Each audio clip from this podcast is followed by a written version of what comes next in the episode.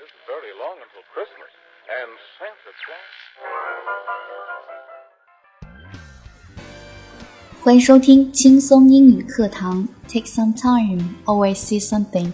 With some things, always see some people. Take some time, always see something. With some things, always see some people. 花一些时间，总会看清一些事；用一些事情，总会看清一些人。